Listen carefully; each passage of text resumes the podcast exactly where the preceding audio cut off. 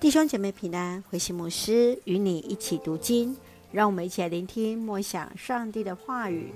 腓立比书四章，保罗的劝勉。腓立比书四章是书信的最后，保罗以实际生活的教导结束这一封信。从第一节到第九节中，他劝勉信徒要有坚定的信仰。接着就呼吁两个女信徒当彼此和好。再次强调合一的重要，最后向他们解释做基督徒真正的意义。从第十节到第二十节，保罗说他写书信的理由是因为以巴弗提从腓立比教会带来的礼物，对此表示感谢，因为他很在乎腓立比信徒的感受，而不愿意多谈自己的需要。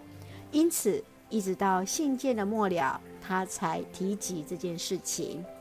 二十一到二十三节是信件的最后，保罗依然用问候和祝福作为他的结束。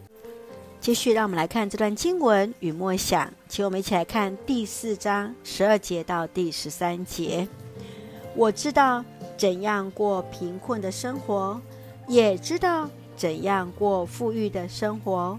我已经得到秘诀，饱足也好，饥饿也好，丰富也好，缺乏也好，随时随处我都知足。借着基督所赐的力量，我能够适应任何情况。保罗教导信徒要常常喜乐，学习一切交托给上帝，用感恩的心来到上帝的面前。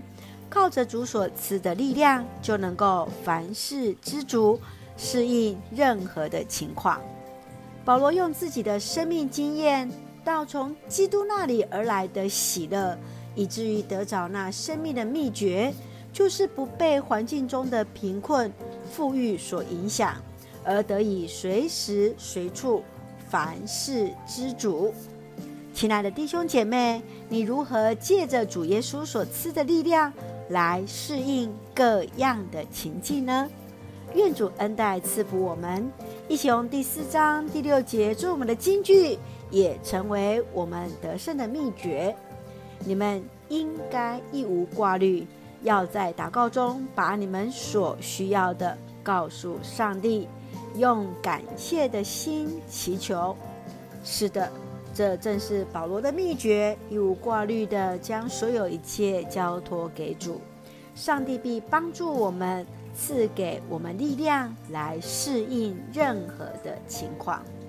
一起用这段经文来祷告，亲爱的天父上帝，谢谢主赐给我们主的话语，成为我们生命的力量。求主帮助我们学习，借着耶稣所赐的力量。得以适应各样的情境，凡事知足，凡事感恩，满有喜乐的生命，更将一切的重担全然交托给主。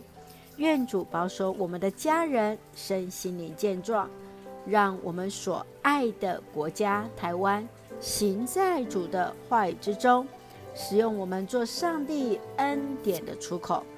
感谢祷告是奉告主耶稣基督的圣名求，阿门。